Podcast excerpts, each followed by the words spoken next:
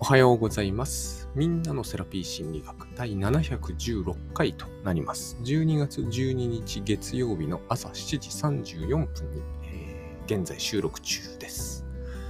つまりですね、えっ、ー、と、本当はこれ、金、土、日のうち2日ぐらいやって取りためているんですよ、最近は。が、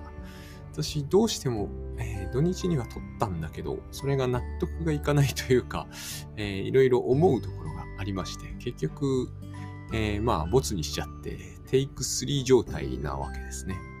まあ、これですね、あのー、下の環境にしているし、非常にこう、気になることがいっぱいありまして、まあ気になっているわけですよ。うまくいくだろうかと。で、まあ、うまくいこうとうまくいくまいと、もうあんまり時間も余裕ないんですね。これをテイあの、取って出ししたいと強く願ってはいるんですけど、まあまあ、どうなるかは、ちょっとこう、終わってみないとわからないというですね、そういう部分がやっぱあるんですよね、こういうものには。ということを痛感しております。で、えー、っとですね、まあ今日はもうテーマからいっちゃおうと、あ、ちょうどですね、ただこのテーマ話す前に昨日、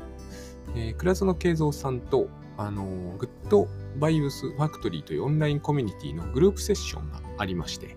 えっ、ー、と、まあ、そのグループセッションというのはですね、えー、グループ、まあ、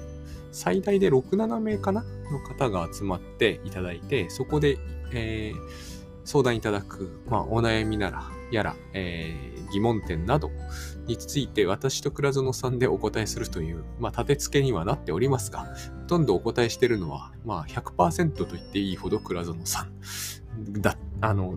まあ、独壇場というのは変だけど、まあ、そういう内容に大体なっています。稀にですね、私に振られることがありまして、まあ、私の方でお答えするということもありますが、まあ、1割に満たないだろうなと思ってます。んで、まあ、それを聞いていてですね、えっ、ー、と、そうだなといつもいつも思っているわけなんですが、まあ、そうだなと思ってるだけっていうのもあれなんですけどね、あの、換気、聞きながら、えっ、ー、と、つまり私はこれを今どうしてもこうカウンセリング、臨床心理的な話に変換しながら聞くんですよね。これはその、最近思うようになってきたんですが、この観点自体が実は役に立つんだなというのが、なんとなく分かってきたんですよ。役に立つ人もいるなというね。え、それらの人からすると思いもよらない方向だと思うんですけど、この思いもよらないなんていうんですかね、こう、助力になる可能性を探っている人間がどっかにいるっていうのはなかなか面白い現象だと私は思うんですね。人間っていうのはそういうことをするんだなとま。これはビジネスの世界でも時々言われるセレンディピティみたいな話と近いところもあるんだけど、目論んでるからセレンディピティとは言えない気もするんですよね。まあ、そういうとにかくファクトリーでやってるグループセッションというのがありまして、でですね、あの、その中で出てきた話について今日はちょっとテーマにしたいんですよね。ちなみに来年ちょっと私はいろいろ目論んでおりまして、その、ファクトリー、グループ、えっ、ー、と、グッドバイブスファクトリーの、えっ、ー、と、参加者数をもう少し増やしたいなっていうのが、えー、あったりもする。その前にもう少し盛り上げなきゃいけないかなと思ってたりもしております。まあ、非常にですね、え多岐にわたるお悩みに相お悩み相談に対応しているので、まあ、もう50名近くいらっしゃるんでですね、ここら辺が一つの、こう、えっ、ー、と、あのグループのえー、機能と役割としてはいいのかとも思うんですけれども、えー、私はもうちょっとこう、できることがあるんではないかと。まあ、それが具体的に何なのかというのはよく分かってないんですけど、私には。えっ、ー、と、2023年になったら出てくるんじゃないかぐらいに思っておるところなんですですね。それで、えー、まあ、今のが CM だとして、つまり GoodVibes Factory チェックしてねってことなんですが、これは公式、あの、GoodVibes の公式サイトの方から、えっ、と、見つけていただくことができると思います。入ることももちろん。あの、1ヶ月、無料お試し期間が1ヶ月もありますんでね。えっ、ー、と、まよろしければチェックしてみてください。で、そのグループセッションで出てきた話。で、私はもうキーワードとして長寿画と言ってしまいたいんですよ。長寿画と甘えと言ってしまいたいんですね。で、えー、甘えというものに対してダメ出しをするのが長自我だっていうふうに最近私は、えー、一つ頭の中で定義を持っているんですね。で、あの、甘いにダメ出しをするのが長自我なんで、で、長自我って正しさですから、まあ大体、えー、倉園さんは当日ですね、その日、評価者、主に親っていう意味での評価者という言い方をされてたんですけど、評価する人ですね。でが長自我だと私は思うんですよ。評価もするし、ダメだ。まあ、評価するってことはダメ出しをすることはあり得るから評価なんですよね。ダメ出しをすることもあれば OK 出すこともあるんだけど、とにかくこう、甘えというものが目についたらですね、つまりそれは満たされるものではないよっていうことに、えっ、ー、と、話で、なんていうの、満たされるものではないよという基準点を使って、えっ、ー、と、ダメ出しをしてくると。これ自体が悪いことだとは言えないと私は思うんです。むしろ社会では良いことだとされてるんですけど、私はこれを、えっ、ー、と、極力自他ともにですね、特に他に対してはですが、他人に対してはですが、やめた方が、えっ、ー、と、心の平安というものにははるかに近づけると、まあ言いたいわけですよね。で、なんでなのかと言いますと、まず甘えというものがネガティブになってしまうから、長寿が、え、ー、と、特に長寿が猛威を振るってると、すぐ猛威振るったりする長寿がのお持ちの方もいらっしゃるんですけど、長寿がっていうのは人によって、つまり親のある意味、なんていうんですかね、親のこう、うーん、評価者としての親の、まあ、残骸みたいなものなので、しかも力を持ってる。あれですよね、その、なんちゅうの、えっと、このこのおもちゃまだ動くぞみたいな、そういうのがこう、えー、資材置き場みたいなところにあったりするじゃないですか。まあ、知らないですけどね。そういう感じなんですよ。その残骸と今言った私の意味は。力を持っているんだけど、えっ、ー、と、何かのその、うん、まあ、残骸と言いますか、そういう残、残死みたいな、残死って言葉は難しすぎますね。とにかくそういったもの、えー、力があるんですよ。イメージと私が言いたくないのは、イメージとはなんかすごく違う感じがするんですよね。私、あの、長寿画のイメージってあんまはっきりしたものがないんだけど、力は感じるんですよね。その力の方が大事だと思うんですよ。やっぱり力道精神なんとかとかっていうのは、え、ー、と、力道臨床、臨床の力道みたいな言葉が出てくるのは、力ってものを意識させられてるからだろうと思うんですよね。それで、その長寿画が、うーん、まあ、甘えにダメ出しをすると。ということは別の言い方をするとですね、ダメ出しをしない甘えもあるんですよ。これが私が、あの、まあ、土井武雄さんのただのパクリですが、えー、見えない甘えと言いますか。満たされているがゆえに意識されない甘え。多くの場合は自分も他人もあんまり意識しないんですね、ここは。つまり、これは、まあ、土井武雄さんが良い甘えとか言ったわけですけれども、良い甘えっていうのは意識されないんですよ。多くの人に。多くの人に意識されないということは、つまり、ない、ないも同然なんですね。いい甘えってのはあるんですよ。あるんだけど、ないも同然なんですよ。で、目につく、自覚する、人人が指摘する、結局、咎めることになるのは全部悪い甘えなんですね。で、悪い甘えってのはどういうことかというと、満たされてない甘えなんですよ。例えば、遅刻っていうのが、えっ、ー、と、否定され否定された場合、まあ、否定っていうか、要するに、遅刻していって怒られちゃったと。言った場合、えっ、ー、と、これは悪い甘えになってしまう。甘えているんじゃないよっていう話になったりすると、これは悪い甘えになるんですね。で、いいよいいよって言われると、受け止め、受け入れられたってことになるわけですよ。そうすると、これは良い甘えになり、えー、見えなくなっちゃうわけですね。こういう構造があるんですよ。で、これに対して態度って人によってすっごい違うじゃないですか。もう1秒でも遅れるやつは許さんみたいな、すごい極端な人もいれば、もうかなり応用な人もいる。で、受け入れる側にしてもですね、ものすごく申し訳ながる人もいれば、あの、まあ、ちょっとごめん遅れちゃったぐらいで済ませてしまう人もいると。つまり、もちろん関係にもよる。甘えというのはですね、そういう意味で流動的なんですよ。このそもそも流動的であるということがすごく苦手だという人もいらっしゃるわけですよ。どこで線を引けばいいのかをはっきりしてほしいみたいな。だけど、あの、私、この種の話でよく満たされる満たされない甘えで考える、感じるのが、波打ち際ってやつなんですよね。こう、あの、こう、海岸で波がザーッと出てくるほど甘えている時もあれば、さーっと引いていくこともあるんですよ。ここに線を引くっていうのは土台無理なんだけど、ここに無理にしてでも線を引きたいという風になると、私が思うに脅迫神経症気味に、脅迫症気味になっていくんですよ。ここに線を引けと。こっからこっちの甘えはよし、こっからこっちはダメだっていうのをはっきりさせましょうっていうと、えっ、ー、と、大体、あの、脅迫的になっていって、えー、苦しいことになると。で、どうしてこれが苦しいことになるかというとですね、波っていうのはまず線が引けないから波なんですよね。そして、えっ、ー、と、何よりも大事なのは、波ってのは海の海の一部なわけじゃないですか。甘えってのもそういうものであって、満たされてる部分は OK だが、そこから先はダメだってことが実は言いにくいというか、ほとんど言えないと私は思うんですよね。ほとんど言えないと思え思えるようになったのは、まあ、グッドバイブス以後の話、聞いて以後の話だから、私の中では2017、8年以降の話になっていくんですけど、どっちにしても、まあ、弾けないと今は思っているわけですね。なぜかというと、ここを弾けると思ってしまうとね、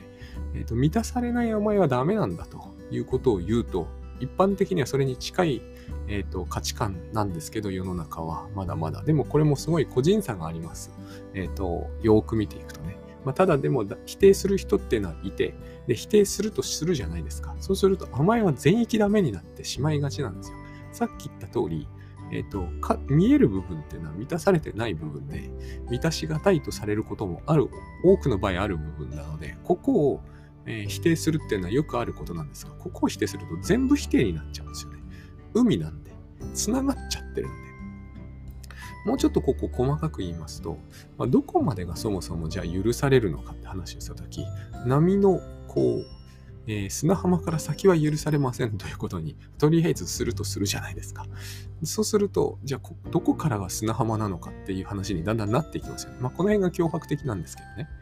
例えば、遅刻で言えば、1分30秒まではいいのかっていう話した場合、じゃあ、えっ、ー、と、87秒はどうかって話をするわけですよ。そうするとですね、人ってのは当然のことながら、えっ、ー、と、甘えが少しでも見えてはダメであるならば、そもそも甘えそのものを縮小しておいた方がいいと。で縮小するということになってくると、今まで、えー、自覚なく満たせていた部分がだんだん心配になってきますね。えっ、ー、と、あれもいけなかったんじゃないだろうかと。実は自分が甘えていて、相手はいいよって言ってたけど、えっ、ー、と、実は本当はすごく腹を立ててたんじゃないだろうかと。これやる人いっぱいいますよね、こういうことを。評価者って話でも同じですよね。えーと、この本、自分が書いた本は評価されているようだけれども、えー、実はみんなに、えーと、笑われているんじゃないだろうかと。そういうことでですね、えーと、自分の本を笑っていそうな人を2チャンネルで探しまくるとか、非常に脅迫的になっていきますよね。これはすべて、えー、満たされない甘えの部分が悪いものだ、恥ずかしいものだ、一歩間違うと犯罪的だと思うようになったことから全ては始まったわけですよ。こうしてこう甘えを縮小させるというですね、えーと、割ととんでもない方向というものが始まるんですね。で、何がこれをやると問題かというと、あの、よく見かけるパターンなんですけれども、え、とっても罪悪感がひどくて自信なさそうなのに、えーと、周りから見るととってもこの人は攻撃的だなっていう方が、まあ、ちらほらいらっしゃるかなと思うんですね。で、これは実は、えー、歌詞の甘え、つまり見えてしまっていて、受け入れられていない甘えを悪いものだとみなす方向がエスカレートすると、ごく自然とこうなっていかざるを得ないということがあるんですよ。あの、さっきの遅刻を例にとって言いますと、遅刻は許されないと。要するに甘甘えなんだけど、遅刻するっていうのは。えー、これは許されないんだと。許される甘えもこの世の中にはあるけれども、うん、許されない甘えもあって、遅刻は許されない方であるとしたとするじゃないですか。ところが、えっ、ー、と、遅刻する側には事情がありますよね。おそらく。どんな事情であるにせよ。だから電車が遅れたんなら許されるけれども、えー、例えば娘がの病気の看病だったら許せないという人もいればですね、えーと、娘の病気の看病なら許せるけれども、えーと、奥さんがちょっと具合が悪くなっていたので気になっていたとかなら許せないとか、様々こう、事情があるわけですよ。でも、例えば待たされた人が、それで、例えば奥さんの看病をして、奥さんの看病じゃないな、具合が悪いという話を聞いていたけれども、それでも27分までなら待ってやろうと。33分になると許せなくなる。こういうのっていうのは、え、ー、と、すべての事情が明らかになった場合は、大概 OK なような気がするんですけど、見える部分って少ないですからね。結局のところ、あの、なんていうんですかね、その人その人の、えっ、ー、と、いわゆる上場酌量の余地とかっていうけど、その人その人の感性で決めていくんですよね。で、甘える側にしてみると、自分は事情知ってますからね、事情があると。そうすると必ず、え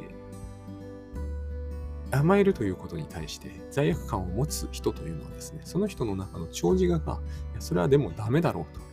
えっ、ー、と、お前は許されると思いたいかもしれないけど、相手は許してくれないよっていうような長寿が、これはまあ親の態度というものと深く関係してると思うんですけどね、こういう長寿画を意識している人にしてみると、まず、長寿画の攻撃っていうのがここにありますよね。この人に怒られるかもしれないって恐れているのはですね、実は長寿側に怒られることが怖いんですよ。私はこれを、あの、多くの人はやっていらっしゃらないから分かりにくいと思うんですよ。私は他人と長寿顔を切り分けるということをずっとやるようにしてきて、最初は全然できなかったんだけど、2020年、20年あたりからできるようになってきて、今ではもうそれがおおむね板についてきたわけですよ。板につくってのは変なんだけど、スキルとは言い難いんで、これは。つまり、長時間は怖いけど、人は怖くないっていうふうに持っていけるんですよ。こうなってくると非常に楽なんですよね。そのうち長寿画って怖くなくなるんで。なぜなら長寿画って自分ですからね。人は怖くないけど、長寿画は怖いけど人は怖くないっていうふうに人と長寿画を分けていくようにするとですね、例えば遅刻した相手には謝るんだけど、反省はしてないんですよね、別に。これすごい違和感があると思うんですよ、聞いている方には。それじゃダメだろうって思われるかもしれないけど、要は、人と長寿側は別物なんですよ。えっ、と、相手は怒ってるかもしれないけど、えやっちゃダメだとは限らない。こっちにも需要がありますからね。で、やっちゃダメかもしれないけれども、いや、やったら相手は怒るかもしれないけど、人を怒らせちゃダメとは限らない。で、人を怒らせちゃダメだとか、これをやっちゃダメだっていうのは全部自分の側の感覚なんですよね。長寿我の問題なんですよ。で、長寿我はダメだと言っているけど、相手は本当はダメだとは言わないかもしれないってこともあるわけじゃないですか。さっき言った通り、甘えの基準というものは曖昧なので、人によってすごく違いがありますからね。相手だって、えっ、ー、と、調子がいいなら時なら待てるかもしれない。晴れた日なら待てるかもしれない。つまり、何が善で何が悪かみたいな話にするとですね、ここにはっきりした線はどうせ引けないわけですよ。毎度毎度事情は違うんで。そこでこの長寿画と相手を分けると。まあ、倉園さんの昨日のお話、そのグループセッションの中の表現を使うならば、評価者と、え、ー、と、えー、評価者による評価と自分の評価を分けるみたいな話になるんだけれども、やってることは、内心でやることは全く同じようになるんですけどね。えっ、ー、と、という表現、どう使ってもいいんだけど、とにかく、えー、相手が怒るということと、自分の心の中にいるえー、私を罰する人間が起こるということとは違うことなんですよ。っていう意識になった場合、まあ、ここまで持っていければですね、長寿画の攻撃というのは怖くなくなるんですよ。だけれども、この相手の人が怒るとか、相手の人がそんな甘えは認められないという、まあ、遅刻、あの、遅れているなんて、君は甘えているっていうふうにネガティブに言ってきたときと、自分の長寿が完全に一致しちゃってるとき、一致しちゃうんですが、これを投影と言うんですが、えっ、ー、と、これが一致しちゃうとですね、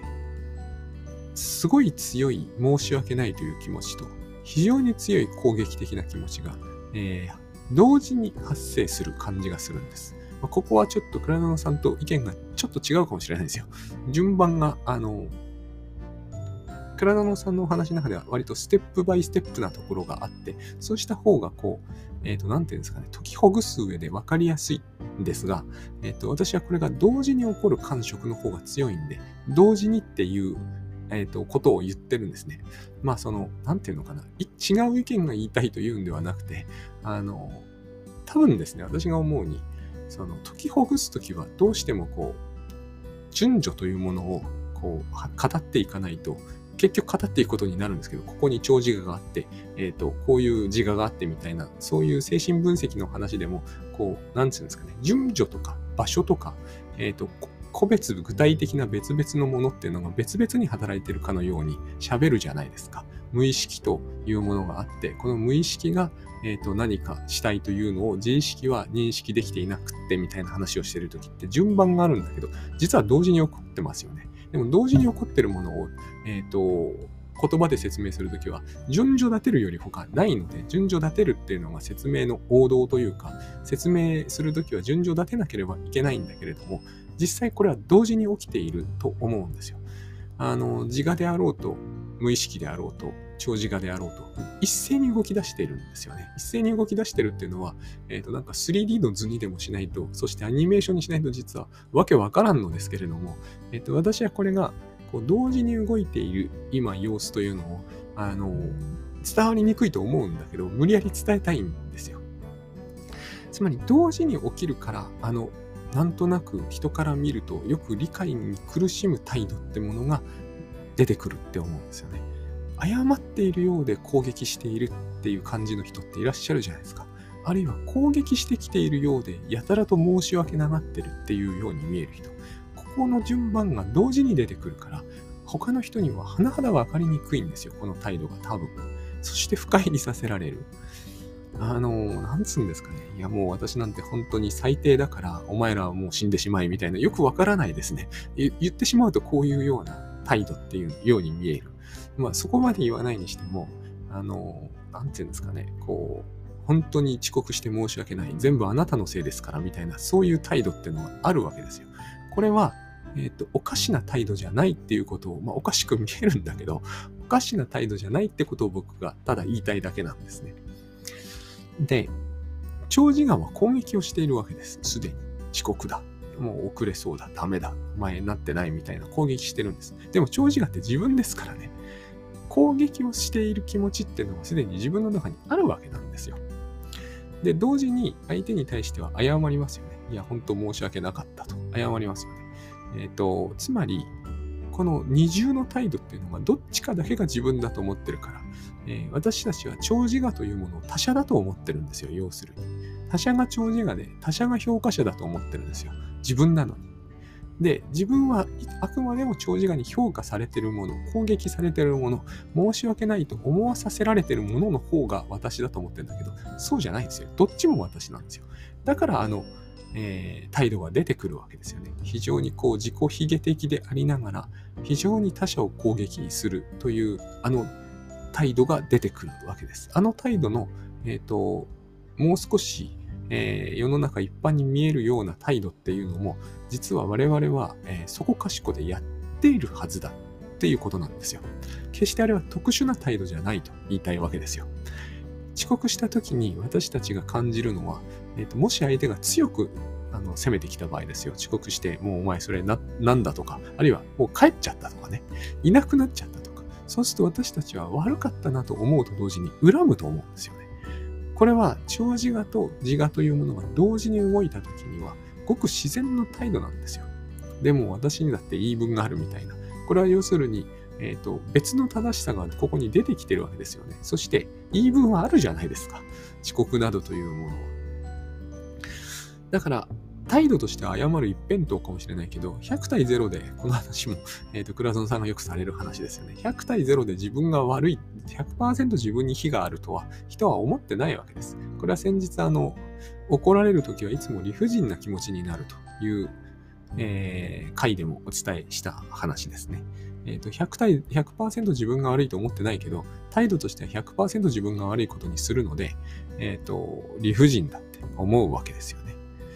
そして、え、その時には私たちはその長寿画による攻撃を受けていて、しかもそれを自分で自分を攻撃してるんだけど、他人が自分を攻撃してると思っているので、えーと、その長寿画に対して何か言いたいと思う時は、他人に対して何か言いたくなるはずなんですね。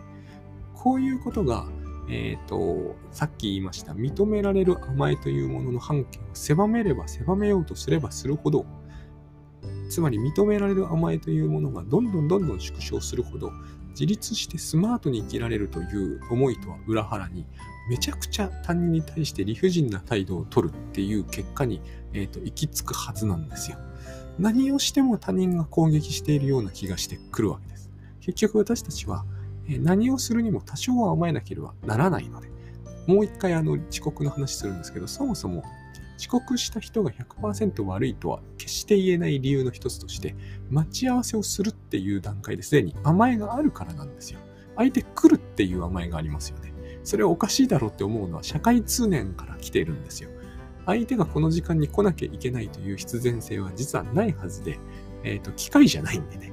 えっ、ー、と、相手がそこに来てくれるだろうっていうのは一つの依存、依存と言ったら言い過ぎかもしれませんけども、でも依頼心があってのことですよね。そもそもだから約束ができるという段階で、すでに甘えは成立しているっていうふうに、やっぱり見なすしかないと思うんですね。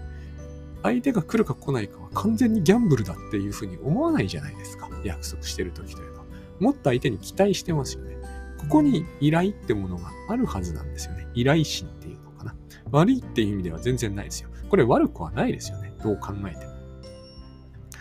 だから遅刻をするというのは、あの可視化されて認められないケースの、つまり受け入れられないケースはあるかもしれませんけれども、え、だから悪だってことにはならないわけですよね。甘えているという観点で見るならば。で、こういうふうに押していくとですね、甘えが絶対認められないっていうふうに真剣に考えた人は絶対人と約束はできなくなると私は思うんですね。だって自分がそこの約束の場に100%行きつけるという絶対的な保証ってないわけじゃないですか。死んじゃうかもしれないし、その前に。普通そうは考えませんけどね。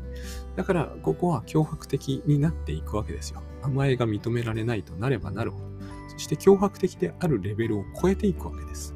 もっと今度は抑うつ的になっていきますよね。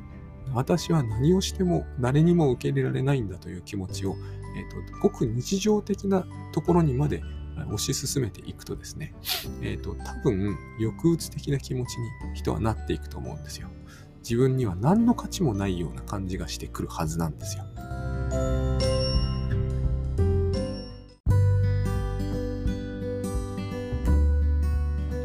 で、さらにその上にですね、まあ、こっから先があるのかって話なんだけど、えっ、ー、と、甘えというものが全然認められない世界というものに生きさせられていると感じてくると、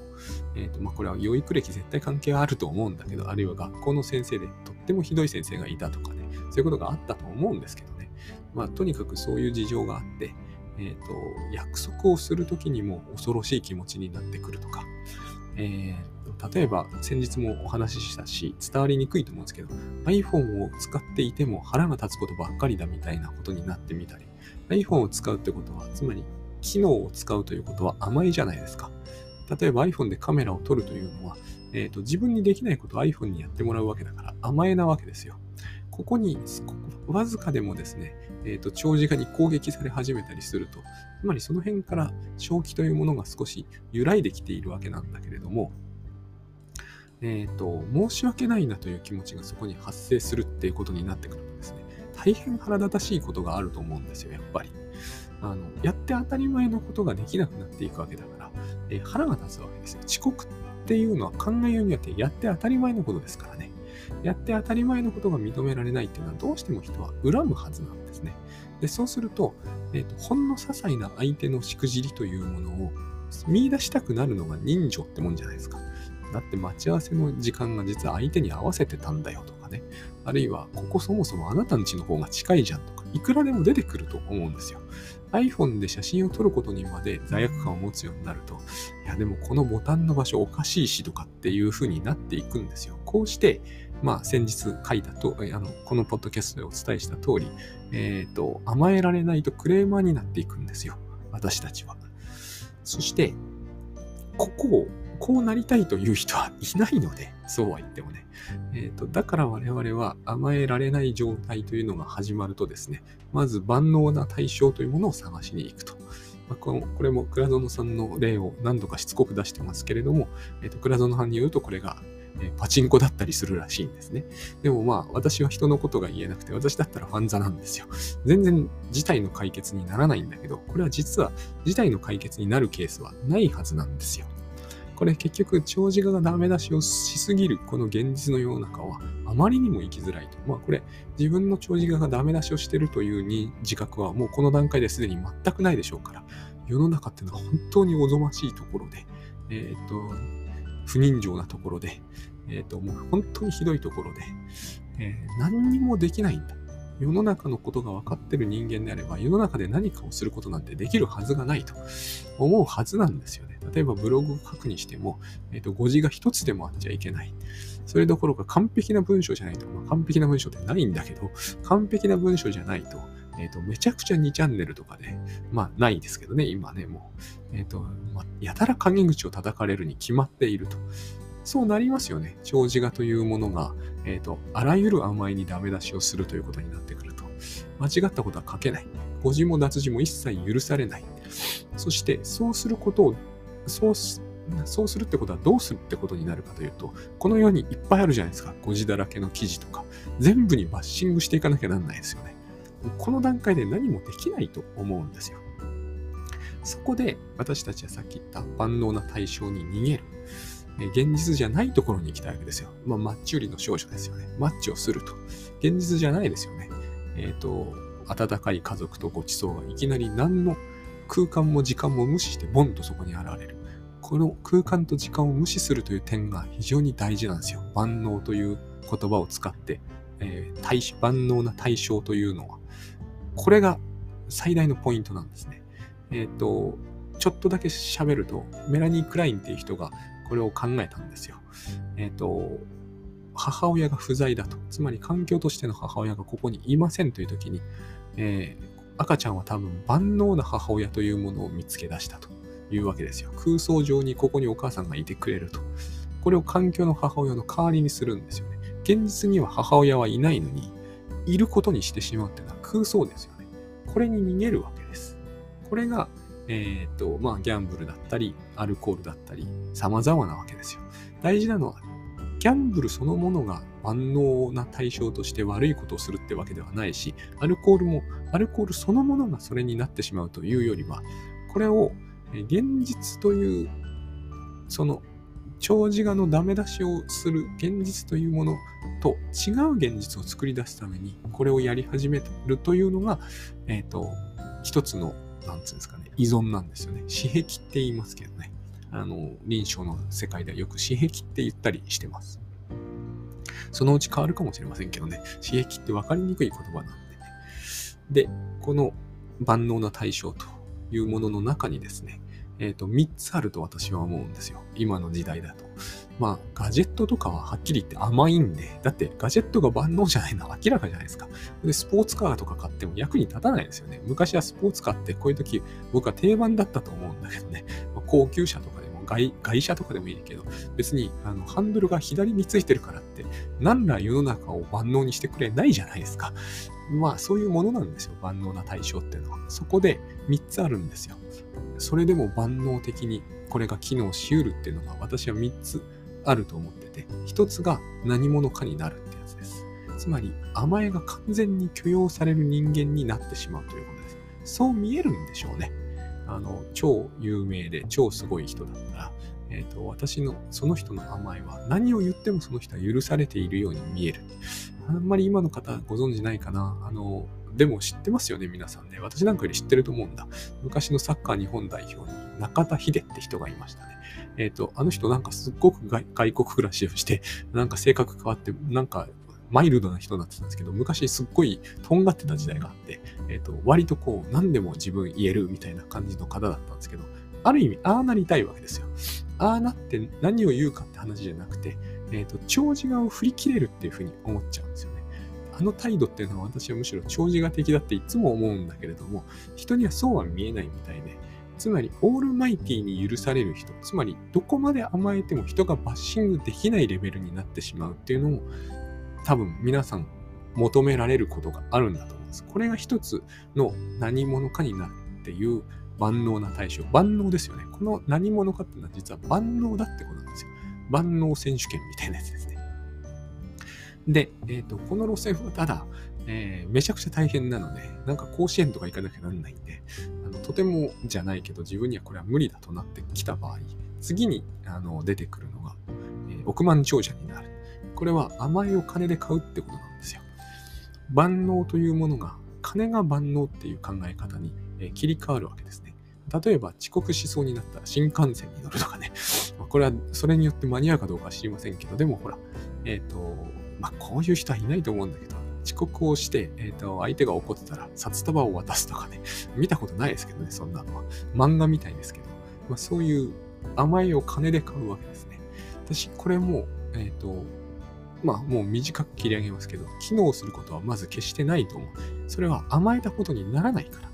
相手は札束もらえば、ああ、いいよって言ってくれるでしょうけど、多分、内心がどう思ってるかは最後まで行きつけないじゃないですか。これがなんか辛いところだと思うんですよ。あと、もう一つ、多くの人はこれをやっぱり途中で諦めると思うんですよ。なぜならば、えっ、ー、と、甘えが無限に許されるほどの金を集めるのは、あ実は長時間に責められるよりずっと面倒くさいことだと思うんで、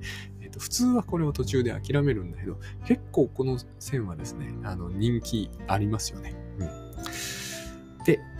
もうちょっと現実的になった3つ目の方策が、えー、時間なんですよ。私が先日お伝えした時間は万能ではないというのはこの文脈にあるんだけれども、えー、時間というものの万能性に期待する。つまり、えー、まあ、サウナ行くとか、温泉行くとか、そういうふうにして、えー、自分をどんどん甘えさせる時間というものを膨大に確保するには、かなりの時間が必要ですね。だからつまり、時間が足りないから甘えられないというケースはいっぱいある。遅刻というのを最初に持ち出したのは、こういう理由なんです。遅刻って時間の問題ですよね。時間に余裕がないから、えー、甘えなければならないケースが多いと、人は考えるわけです。そして甘える時間、甘えさせてもらう時間、ありとあらゆるものを時間というもので解決したいと考える。これは非常に、よくあるやり方ですだからこそ我々は時間管理とか、えー、時間に余裕がある生活といった話をどんどんしてくるわけです。そもそも長時間に責められているケースの少なからぬ部分が時間にまつわる問題だったりするので、この時間万能感に期待するっていうのが、えー、と3つ目のやり方。私はこの3つとも絶対うまくいくはずはないと思うんです。先日、なぜ時間が万能でないのかは、役チャレ編ということでお伝えしたつもりなんですけども、まあそういうことなんですよ。時間万能じゃないですからね。あどんなに時間があったからといって、えー、その、そのたくさんの時間を使えば必ず心の傷を癒せるとか言ったことは絶対ないんで、あの、それがわかりません。15年とかだったらそうかもしれないけど、我々が言ってる時間万能感と時間管理術って、あの、15年を確保するとかいう話とは全然違うと思うんですよね。だから、えー、お金だろうと時間だろうと何者かになるだろうと、それ、それによって、えっ、ー、と、長寿画の問題というのは解決はしないと思うんですよ。唯一解決する方法が、えっ、ー、と、これがあんまり人気がないんだけれども、えー、まず人の甘えにダメ出しをしないということです。ダメ出しをするっていうのは、長寿画にエネルギーを注ぐってことなんですよ。これが一番まずいとやっぱ思うんですよね。長寿画っていうのは他者じゃないんですよ。自分なんですよ。だから、自分が自分にしてくるダメ出し、そのダメ出しに